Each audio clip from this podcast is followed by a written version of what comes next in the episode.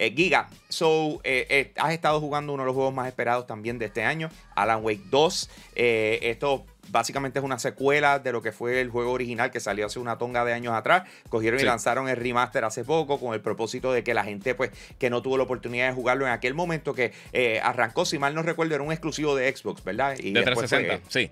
Eh, de Xbox fue los primeros títulos que se anunció para 360 de por sí ya está. Y entonces de repente pues lo hicieron accesible ahora a través de un remaster y entonces tenemos lo que viene siendo el lanzamiento oficial de este título. Yo después lo voy a estar tocando, eh, obviamente nos estamos dividiendo los juegos porque son demasiados en esta temporada, pero Giga, ya tú eh, le metiste, me has hablado mucho de él, pero vamos a compartirlo con el público. Danos tu reseña de Alan Wake 2.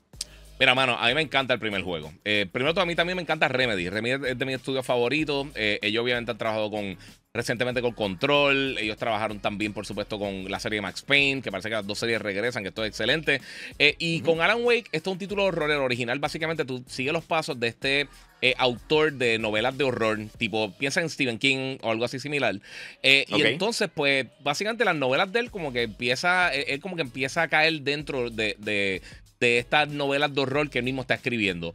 Y es bien surreal, es una cosa bien extraña. Y ahora con, con Alan Wake 2, eh, pues yo creo que dieron un brinco bastante, bastante, bastante eh, amplio. Primero todo a nivel técnico, todos los mejores juegos que yo he visto en cuanto a eh, visualmente y obviamente la, calidad visual y la presentación está espectacular. Anteriormente yo vergaron con un título que se llamaba este Quantum Break que mezclaba live action con gameplay.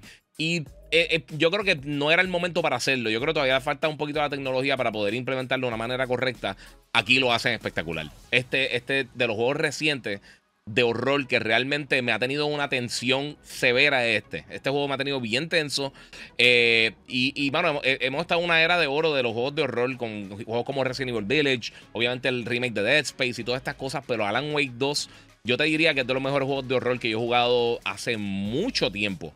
Sea, estamos hablando desde de, el Silent Hill 2 original, desde el primer Alan Wake, desde eh, los Resident Evil clásicos, el 1, el 2, el 3, por allá.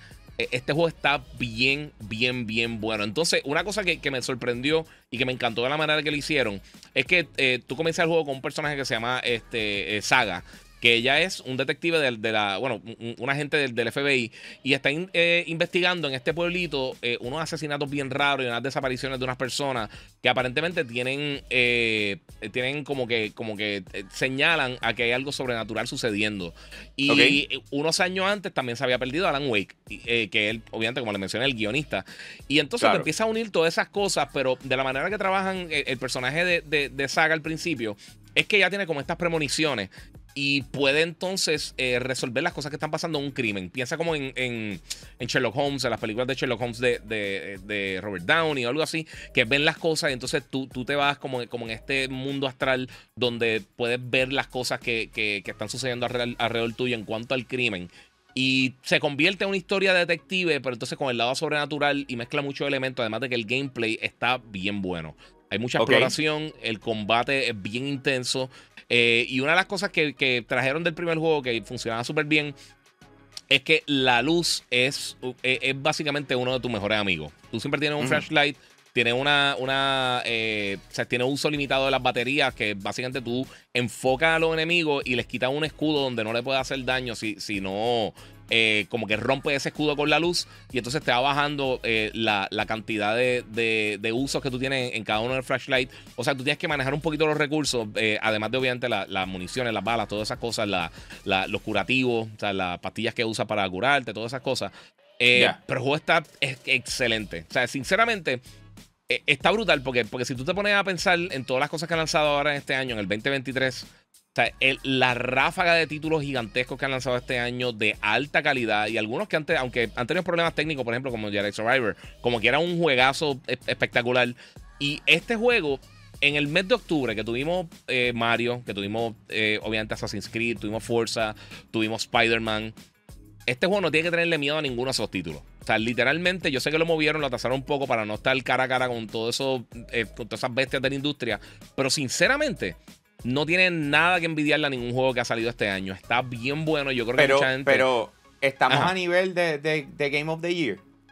Eh, yo, puede estar en la conversación. Definitivamente va a estar en la conversación. O sea, yo, yo creo que va a estar en muchas listas eh, de, de juego del año, top 5, eh, top 10. Definitivamente yo creo que para la mayoría de las personas va a estar ahí porque el juego está bien bueno. Te digo, o sea, dentro del género de, de, de lo que son los juegos de horror, hace mucho tiempo que yo no jugaba un juego tan, tan, tan interesante tan bien hecho eh, y es de estos títulos que te captura y te dan ganas de ver que hay un poquito más allá, además de que de vez en cuando tiene unos jump scares asquerosísimos, o sea, que tú, que, literalmente eh, eh, o sea, te asustan.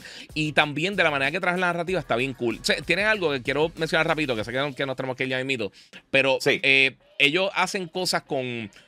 como para romper el fourth wall y a veces tú ves un televisor y da unos anuncios live action de personas rarísimos, o sea, unas cosas súper extrañas, bien surreal, bien, bien, bien raro. Y, y eh, piensa, piensa en, en Robocop, que tenía unos anuncios bien extraños en las películas de Robocop.